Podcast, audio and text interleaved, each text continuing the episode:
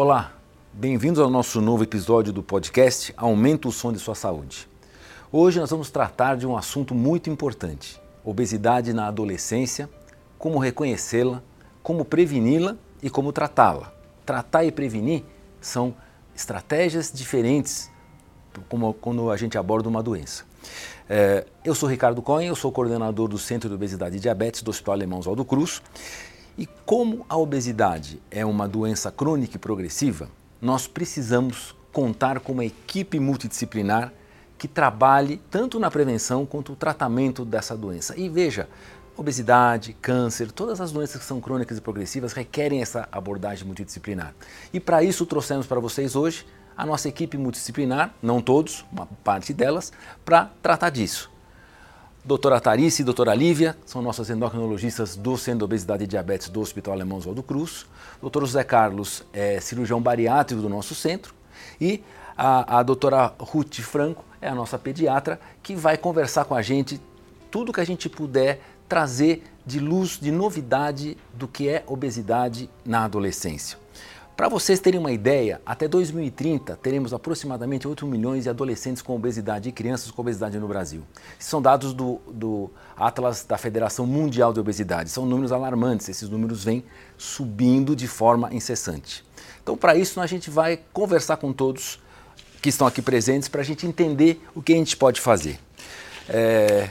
Ruth, por que, que cresceu tanto a obesidade nessa faixa etária? Eu acho que a, a, primeira coisa, lembrar que a obesidade ela é multifatorial, então tem muitos fatores envolvidos, mas o que mudou muito nas últimas décadas foi o nosso ambiente.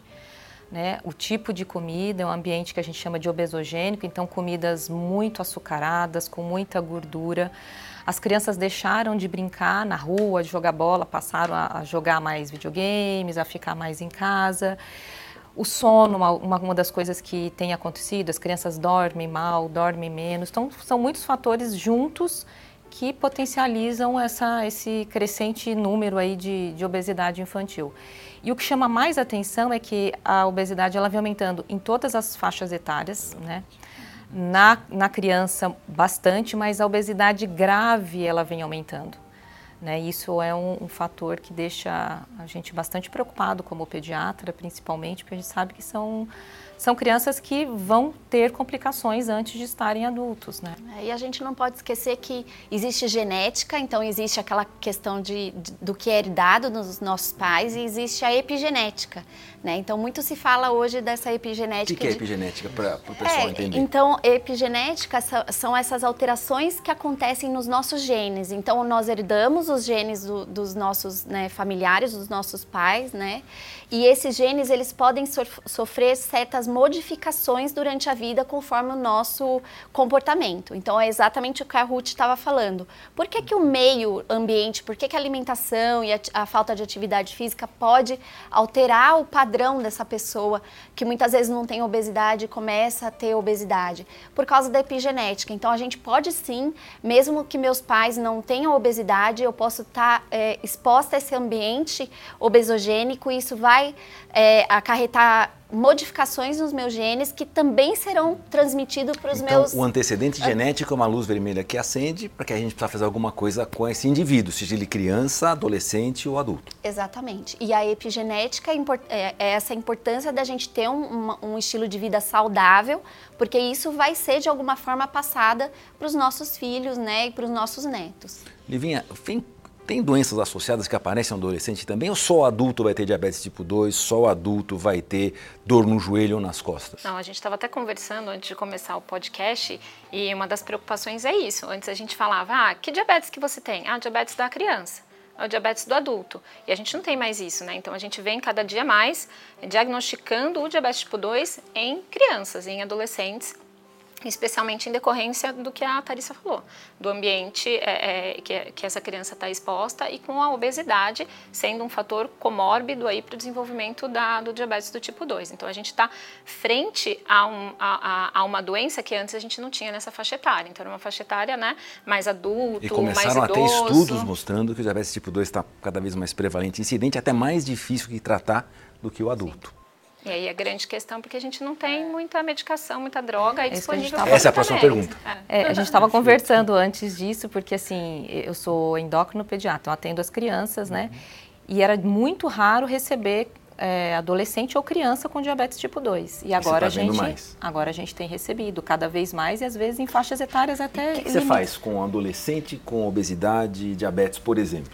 Então, aí, Quais são as opções de tratamento? Então, para o adolescente, a opção é muito menor do que adulto, porque a maioria dos estudos de medicações são feitas em adultos e poucas medicações estudadas em criança. Então, hoje, para o tratamento do diabetes tipo 2, a gente tem basicamente metformina e insulina. Né? Os adultos têm muito mais opções terapêuticas. Então, acredito... Apareceu agora estudos com a semaglutida, Isso, né? isso. Semaglutida a partir de 12 anos, então é uma medicação que já está Semaglutida, aprovada. para o pessoal entender, é, são hormônios intestinais que a gente produz, que quando injetados uma vez por semana, aumenta a produção desses hormônios, levam à perda de peso e controle do diabetes. Então, já começou a aparecer mais opções, então. Então, 2020, 2020 foi a primeira aprovação, foi o Saxenda para maiores de, de 12 anos, né? Já tinha sido aprovado para diabetes a partir de 10 anos, então 10 anos. de 10 anos, é. Então, Baixando feliz- a faixa etária cada é, vez mais. Então, felizmente, assim, as medicações estão sendo aprovadas também na faixa etária pediátrica, né?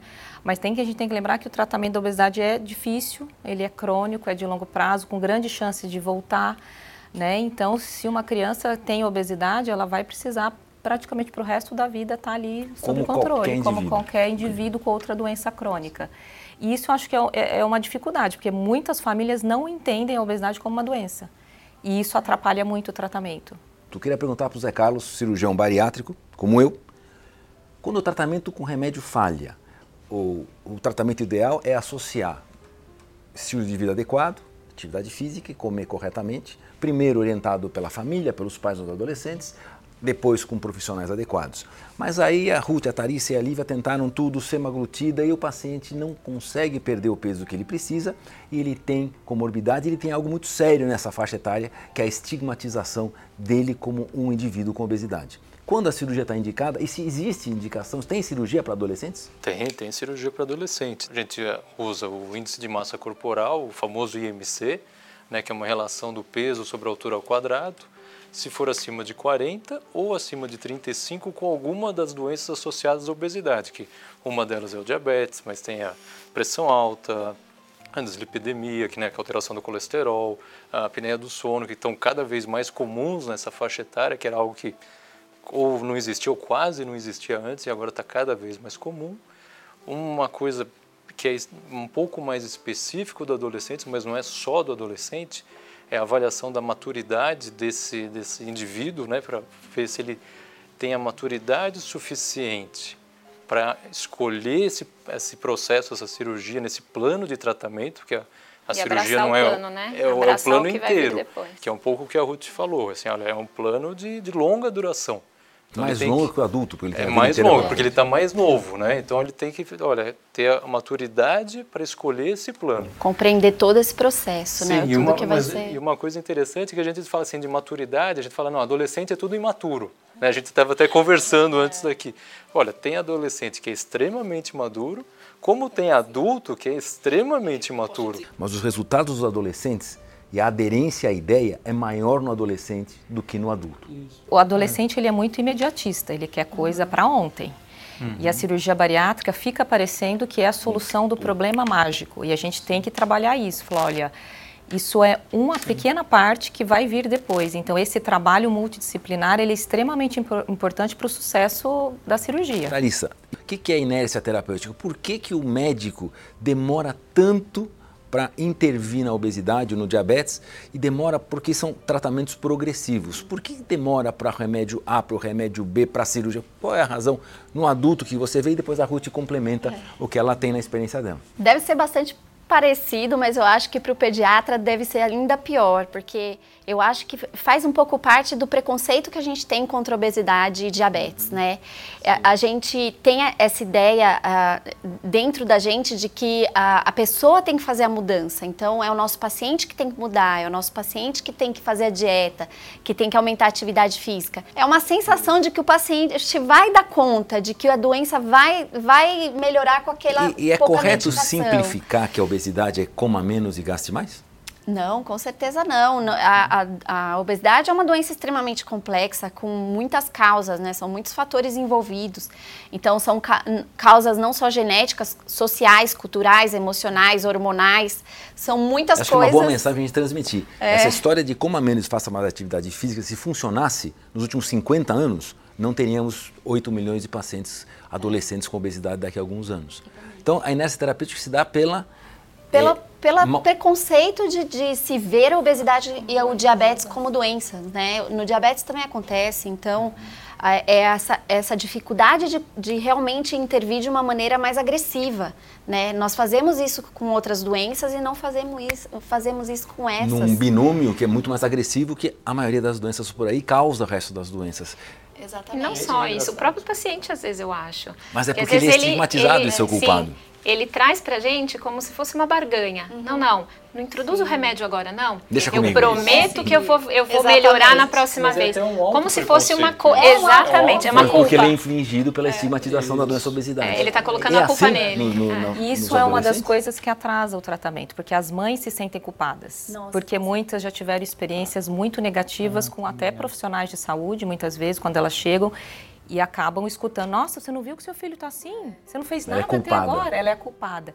E por sentir culpa, às vezes ela não vai procurar ajuda porque ela tem medo. A mãe tem medo de começar medicamento? Muito. Isso é outra barreira. Sim, é uma, é, é, é, aumenta a inércia, aumenta, aumenta, a faixa de transição para é, terapêuticas é mais agressivas, entre aspas. Eu acho que as medicações antigas geraram esse preconceito, né? Então eram medicações que mexiam com o humor. Mas tinha anfetamina para adolescente alguma vez aprovada? Não. Não. Mas, mas, mas então não tinha opção nenhuma, né? de que são remédios que mexem com humor, que mexem com ag irritabilidade, agressividade. Ainda hoje eles ganham essa, ganham é. isso. Ah, eu estou fazendo vestibular, eu não posso nada que eu que fique com alteração do comportamento. Exato. Ou que me dê sono, bem. ou que mexa com sono. E Ruth, como é que é essa história de dos pacientes e dos próprios pacientes dos pais e dos pacientes adolescentes aceitarem tomar remédio para sempre? É difícil, porque a primeira pergunta que eles fazem é até quando eu vou usar, por quanto tempo. Então, tem que ser um trabalho mostrando. O exemplo que eu uso sempre é: se você tem pressão alta e você toma o remédio, ela está controlada. Se você para de tomar, ela vai voltar. Assim é a obesidade. As pessoas não consideram a obesidade uma doença, ah, é comportamental, ele não sabe comer, etc. É. Se melhorar o comportamento, vai melhorar.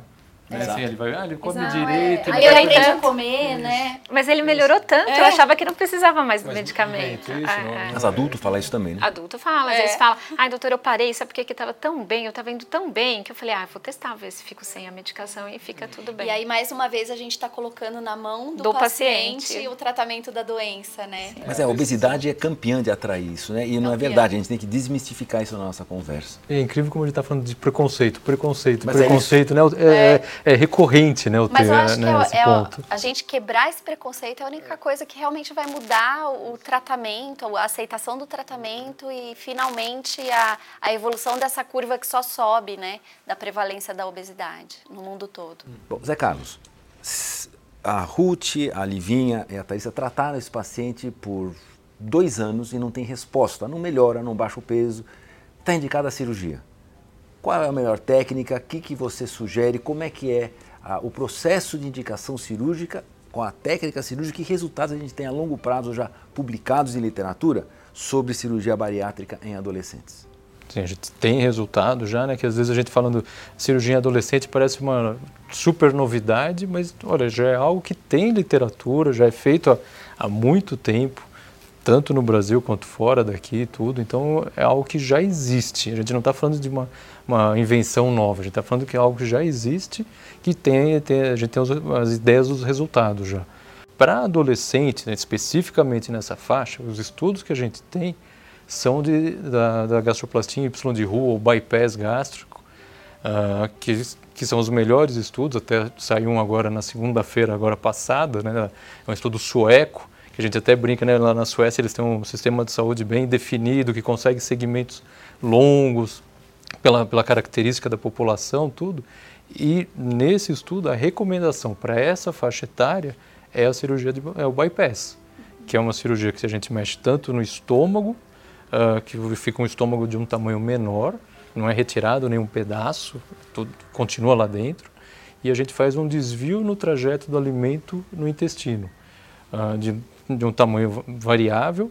Uh, então, essa seria a recomendação inicial. E já tem inicial. segmento de longo prazo. Já. E já tem segmento de longo prazo, com segurança, que é a primeira coisa que a gente procura, e com boa perda de peso.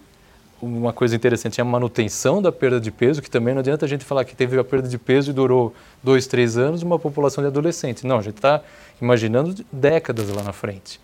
E controle desse monte, de, esse balde de doenças associadas, que é outro ponto que a gente também está pensando. E uma coisa interessante, que é muito falado nessa faixa etária, olha, se a gente operar esses pacientes, quantos pacientes a gente está prevenindo o aparecimento dessas doenças? Que a gente e aumentando sabe, a sobrevida deles. Isso, ia chegar nesse ponto, que olha, se a gente está dando anos de vida, que até para um adolescente de né, 16 anos, você fala, olha, tá, você vai ganhar 10 anos de vida, pode não parecer muito, mas quando ele tiver 60 anos de idade, vai ser, vai ser uma bela diferença o que existe hoje em relação à faixa etária nas diretrizes publicadas a outubro de 2022 da Sociedade Mundial de, de Cirurgia Bariátrica, chama-se IFSO, e Sociedade Americana de Cirurgia Bariátrica, é 14 anos a faixa etária. Então, a partir de 14 anos, desde que tenha a supervisão de um pediatra e desde que haja envolvimento completo da família nesse processo. Então, isso vai ser mudado brevemente na resolução do Conselho Federal de Medicina nosso aqui no Brasil. Por enquanto, aqui no Brasil é 16 anos, abaixo de 16 deve ser consultada, deve ser é, preparado uma, um prontuário contando a equipe multidisciplinar, endócrino pediátrico, cirurgião, profissional da saúde mental se necessário, e aí sim essa cirurgia pode ser, pode ser realizada sem nenhum problema. E aproveitando esse gancho, Ruth, o que, que você precisa fazer para se certificar que esse paciente está preparado. Tem algum exame antes? Tem que saber do crescimento ósseo, uh, idade óssea, alguma coisa especial nessa faixa etária ou é como um adulto? Não, em geral, é, os pacientes, os adolescentes também passam por um acompanhamento pré-operatório com equipe multiprofissional. E uma coisa interessante é que assim a gente vê que eles, é, quando eles começam a envolver na mudança do estilo de vida, que vai ser importante para o pós-operatório, é o momento que eles estão mais engajados, né? Porque muitas vezes a gente fica esperando com que eles percam peso para ir para a cirurgia, e isso às vezes não acontece, mas ele já mudou muita coisa, que é fundamental. Isso a gente leva leva em consideração. Em relação à idade, isso aí, assim, isso é o grande problema, né, discussão de qual é a melhor idade para fazer, porque o adolescente está ainda em crescimento, nessa idade eles muitos estão fazendo estirão de crescimento. Então, a Sociedade Americana de Pediatria, na verdade, ela não define uma idade assim exata. Por quê? É porque não nenhum estudo se provou que fazer mais cedo também tem grandes problemas. Né? Então, eu acho que existe algum, algumas é, recomendações, como 14 anos, 16 aqui no, no, pelo CFM, mas cada caso tem que ser individualizado. Nós temos uma, uma, criança que hoje tem 30 anos, que operou com 11 anos de idade. Tinha diabetes tipo 2 grave, é, e hoje tem 30 anos de idade, tem 20 anos de cirurgia. Então, realmente, é, nós estamos caminhando cada vez mais para a medicina de precisão, onde a gente vê as necessidades de cada indivíduo como um indivíduo. Perfeito. E Ruth, por exemplo, é, é, a gente fica muito preocupada com as doenças clássicas que a gente vê no adulto, a gente que é endócrino adulto. Mas e, e a repercussão óssea mesmo dessa criança crescer? Então tem toda uma preocupação aí de idade óssea, de crescimento, mas dela crescer com a obesidade, tem alguma mudança, né? A articular, de articulação de joelho? Tem criança já pequena com obesidade que tem epifisiólise de cabeça de fêmur, aquela tibia var em que a perna por, é totalmente por, por peso, peso por excesso é, de é peso. Mecânico.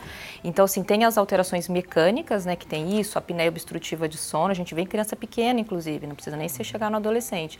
Né? As alterações metabólicas, assim como no adulto, né, gordura no fígado que pode evoluir para cirrose, tem criança que já tem, todas as alterações é, de colesterol, triglicérides, e uma coisa importante que a gente esquece de falar, que são as alterações cognitivas.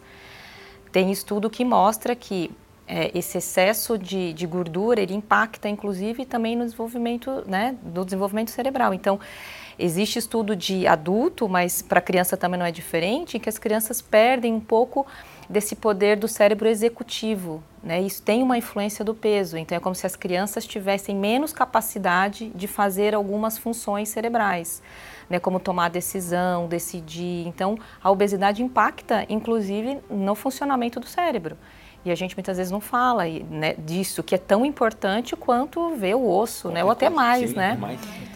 A gente citou nessas diretrizes que eu mencionei em 2022 da Academia Americana de Pediatria, que o tratamento da obesidade retardado é vida negligenciada. Por tudo isso que a Ruth está falando, tudo isso que nós estamos conversando. E Tarissa, uma, uma coisa que a gente desfralda a bandeira sem parar, que é a estigmatização da obesidade e de seus tratamentos. Como é que a gente deve se referir aos pacientes com obesidade? Como é que a, linguagem muda alguma coisa? Muda? É, é, você chamaria um paciente que, seu que tem um câncer de tiroide de canceroso? Jamais, né? Então, é, é aquilo que a gente estava conversando sobre o preconceito. São coisas que a gente tem internalizado e que a gente precisa começar a mudar. E nós que, que temos sempre alunos, pós-graduandos, nós estamos tentando mudar isso na cabeça do jovem, porque o, o nosso paciente é, chega muitas vezes contando que há muito tempo ele não ia ao endocrinologista procurar o tratamento porque sofreu preconceito do próprio endocrinologista, do próprio nutricionista. Então, a, a pessoa que está ali para ajudar, ela já está causando essa dor no paciente que foi buscar ajuda. Então, o paciente não retorna, porque ele, ele foi lá, ele levou uma bronca, ele já estava com toda aquela, aquela autoculpa, né, que o José Carlos falou. Então, é por isso que são pacientes que choram. Na primeira consulta, nós temos sempre que fazer essa, ter essa conversa com o paciente, tirar toda essa carga de culpa e preconceito. E mesmo assim, no final da consulta, o paciente ainda continua muitas vezes com o mesmo discurso. É uma coisa difícil de se tirar até do paciente, né? Não é o sobrenome dele. Exatamente, não é um, uma, uma, uma etiqueta, né? Ou obeso, ou diabético. Então, é, são palavras pesadas que muitas vezes a gente já acostumou a falar e a gente não percebe o quanto são pesadas, né? E, e ele sente que ele, ele tá. E, e obesidade é uma doença que as pessoas diagnosticam na rua. É visível. É visível. Então, muitas, muitas pessoas têm uma doença e esconde de todo mundo. Ninguém sabe que tem a obesidade. A pessoa tá olhando, tá vendo. E além disso, como, gente, como, nós temos o nosso centro de obesidade e diabetes no hospital, as portas são largas, as cadeiras são largas, os, os sanitários são adequados para o peso e altura do indivíduo. Então, são detalhes que fazem com que o indivíduo seja menos, ele seja bem recebido. E não porque... haja nenhum constrangimento. Né? Exato, ele não é tipo. não consigo caber numa cadeira de uma lanchonete com meus filhos, porque ela é fixa, eu não é. caibo lá. Então, no, nosso grande objetivo é, acho que seria fundamental desestigmatizar a doença obesidade para todos terem mais acesso a tratamento. A gente está vivendo uma era muito, muito bacana para o tratamento da obesidade, porque tem cirurgia muito segura quando bem indicada. Temos resultados a longo prazo dessas cirurgias. Temos novos remédios que dão perdas de peso fantásticas, seguros. Acho que a gente precisa começar a aumentar o fluxo de pacientes, porque um número curioso para vocês, é, menos de 10% dos pacientes no mundo inteiro com obesidade recebem tratamento clínico. Menos de 10%. Se a gente imaginar que vamos pegar o Brasil, que a gente tem mais ou menos 40% da população com sobrepeso ou obesidade, a gente trata menos de 10%. Então a gente está não atendendo uma demanda que é cada vez crescente. E aproveitando falando sobre isso, vamos falar de prevenção. O que, que a gente tem que fazer para prevenir a obesidade? Existe prevenção de obesidade primeiro? E quais são os, os, os alertas que vêm para vocês? Para você, Ruth, por exemplo, depois a Livinha? Olha, precisamos fazer alguma coisa para prevenir a obesidade, porque aqui tem um paciente que vai evoluir mal. É engraçado, né, que a gente como pediatra, a gente começa o pré-natal da criança antes dela nascer. Então, já aconselhamento dos pais começa aí. Que a gente sabe, quando o pai tem obesidade, a mãe tem obesidade, a chance dessa criança ter é 80%. E se a mãe perde peso ou engravida, isso diminui a chance, né, com ela com peso menor. Então, é, já começa por aí. Tabagismo durante a gestação aumenta a chance de, de uma, uma, criança né, ter obesidade. Diabetes tipo 2, né? Então tem coisas que já começam na gestação. E depois, uma outra coisa, aleitamento materno. A criança quando ganha peso muito rápido no primeiro ano de vida, isso favorece o ganho de peso no futuro. Primeiro ano. Primeiro ano de vida. Isso é super importante, porque principalmente quando nasce uma criança prematura ou pequena, né? Nasceu lá, teve uma restrição de crescimento. A primeira coisa que os pais querem é vamos fazer engordar porque o peso é importante, o peso. Aí ganha criança, sai lá de um baixo peso, nasceu com menos de 2 quilos e menos de um ano já está lá nas essa, esse ganho de peso rápido é um indicador importante. Um fator prognóstico ruim. Ruim para futuro chance de, de ganhar peso. Então, assim, a gente pode agir de muitas maneiras para prevenir a obesidade. Né? Mas assim, eu acho que a gente precisa mais de um apoio da sociedade como prevenção, porque senão a gente de novo coloca a culpa só na família. Só, é só na pessoa que está com obesidade, né? Então precisa ter mais ações que envolvam toda a sociedade. Por exemplo, o adolescente gosta de viver em grupo, querem fazer tudo igual. Como é que eu vou falar para um adolescente, olha, refrigerante não, não, é legal tomar todo dia, excesso de açúcar não é bom. Se todos os outros adolescentes estão fazendo e estão tomando, ele se sente excluído. Né? Então a gente tem que mudar, acho que a mentalidade da sociedade. O que é saudável para uma pessoa que tem obesidade é saudável para quem não tem também. É que, felizmente, aquela que não, não engordou tinha uma genética boa que estava favorecendo, né? Isso é um exemplo que eu costumo dizer, usar para os pais. Você já viu gente magra que come tudo que quer, tudo errado, na hora que quer e não engorda? Já. Então, então isso prova que aquilo que a gente estava falando, que é, o tratamento não é só faça mais exercício e coma menos. Não, de jeito nenhum. Né? E você, Livinha, aqui que toca seu sinal vermelho e fala, ah, preciso, em qualquer faixa etária, eu acho que é questão muito da qualidade, não da qualidade da comida e da qualidade do peso também. Então, às vezes a pessoa foca no peso, mas não tem uma massa muscular adequada, não faz atividade física não se preocupa, não está bem condicionado. Mesmo que ele esteja dentro do peso normal, é uma qualidade de peso que não está ok e a qualidade da comida. Então, a quantidade de caloria que ela está ingerindo lá é uma qualidade que está se bastando e ela está mantendo o peso. Mas a qualidade é ruim a ponto de, no futuro, quando diminuir a atividade ou quando tiver alguma questão, existir a possibilidade. Então, acho que o que alerta é a exposição grande de industrializados que a gente tem, né? A questão de estresse, pula refeição, é, estilo de vida, sono, então cada vez mais negligenciado, então uso de telas à noite, é, a qualidade do sono muito ruim. É, eu acho que é, são as questões muito parecidas com a infância. Para a gente, termina já chegando o paciente já com a doença, né? Então, a doença estruturada. Então, a gente tem muita dificuldade de achar lá no começo. Se você tem, Tarissa, vocês duas têm no consultório pais tratados por vocês ah. com a criança sentada lá. Uhum. Vocês falam alguma coisa? Sim. Ou não? Ou se omitem e deixa para lá? Não. Até quando a criança não tá. É. Eu, às vezes alguém fala, ah, minha esposa tá grávida, né? E eu já começo, olha, porque você vai ter filho. E é, as crianças aprendem muito mais por exemplo do que com aquilo uhum. que vocês vão falar. Né? Hoje mesmo atendi uma paciente assim, ela coloca o jantar arroz, feijão para o filho e come outra coisa, come lanche, é, sabe? Come alguma coisinha é, que não seja uma refeição com nutrientes ali que ela precisa. E ela já falou para mim, ele já está começando a não querer mais o prato de comida. É exatamente isso. Então eu falo, vocês vão ser exemplo. Quando já tem filho, vocês são exemplo. Então, todos estão de acordo que a gente é obrigado a ter uma posição proativa nisso. Sempre. E a maioria dos prestadores de serviços de saúde por aí não falam.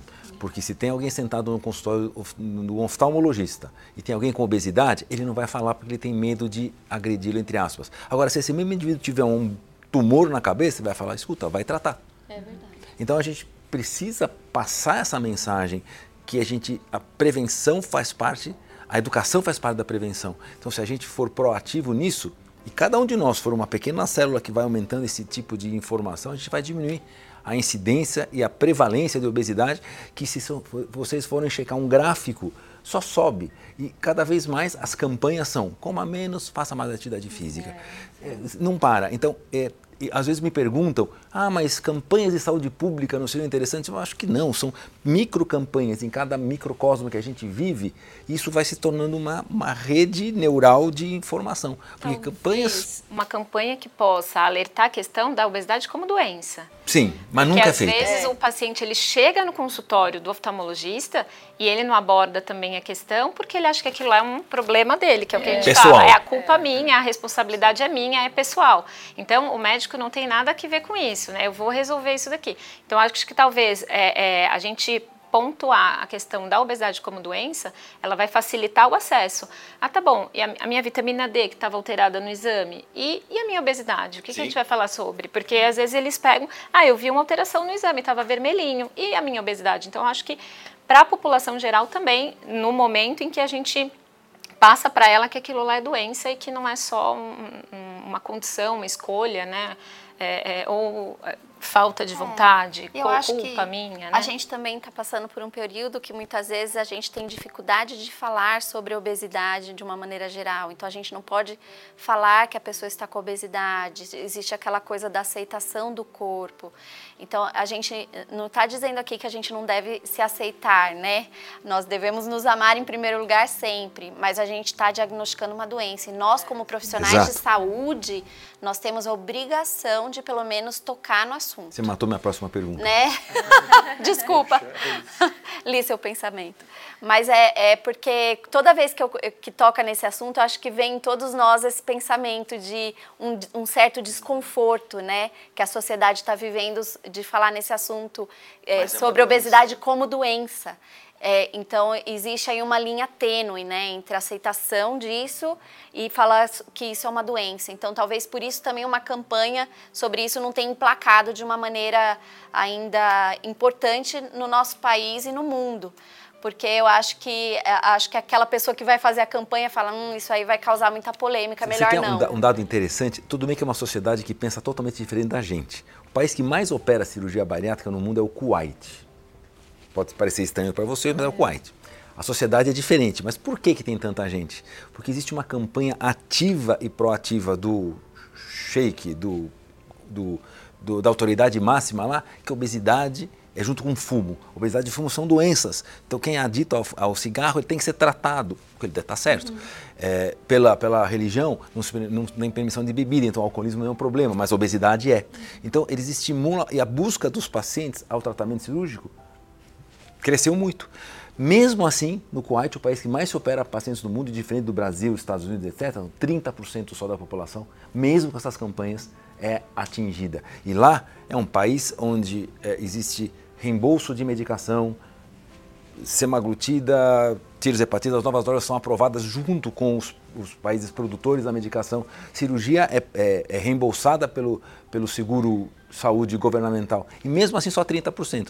Então, a campanha passou de menos de 10% para 30% operados. Acho que tratamento clínico é 80%. Então, a gente, talvez a sua ideia fosse realmente, ou da Livinha também, eh, só que a gente eh, pisa em ovos, porque... curar essa questão e né, transpassar Seja feliz isso. sempre com você mesmo, porém se você tem uma, um homem. mas com saúde. É, mas eu não posso. Se eu, eu sou homem, tenho um câncer de próstata, eu não posso ficar feliz com o meu câncer de próstata, tem que tratá-lo. Ah, meu, a próstata, minhas regras. Hum, Acho que a- a gente precisa pensar e educar as pessoas cada vez mais com, com essa ideia, que a gente precisa. é, a pandemia do século não foi a Covid. E a do século passado não foi a influenza, é a obesidade. A obesidade é a pandemia mais frequente, mais, mais é, Duradoura. duradoura e ascendente. Os números só crescem desde que eles começaram a ser medidos logo após a Segunda Guerra Mundial. Qual é a escadinha de tratamento? Você, é, no adulto, é orientação de estilo de vida, mais medicação, é intervenção. A gente precisa de uma intervenção ou a cirúrgica quando a gente não tem o melhor resultado possível com essa, com essa, com essa abordagem. E no adolescente, mesma coisa? No adolescente é a mesma coisa, é subir a escadinha. Mudança de estilo de vida, medicações e cirurgia bariátrica. O problema é que a maioria só fica aqui, mudança de estilo de vida por anos. Né? Infelizmente, pediatras fazem muito isso. Demoram Por muito. desinformação, a inércia terapêutica. Inércia te- demoram muito para encaminhar. Então, assim, os estudos mostram, por exemplo, que os adolescentes que chegam para a cirurgia bariátrica, em média, têm MC de 50 Exato, são muito mais graves. muito adulto, maiores assim. do que a indicação que já está aprovada, né? Que é de 35 comorbidades ou 40.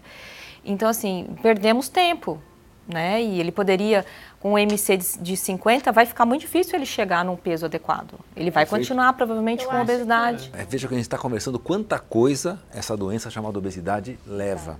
E a gente tem que fazer alguma coisa para. e no nosso, nosso meio, no nosso centro multidisciplinar, ele é feito para isso, né? Ele é feito para que a gente tenha esse tipo de interação e nossos pacientes, desde a adolescência até o, o- a idade adulta, tenham o melhor tratamento disponível para isso. E ninguém trabalha sozinho, né? Então, ninguém vai ser excelente em tudo.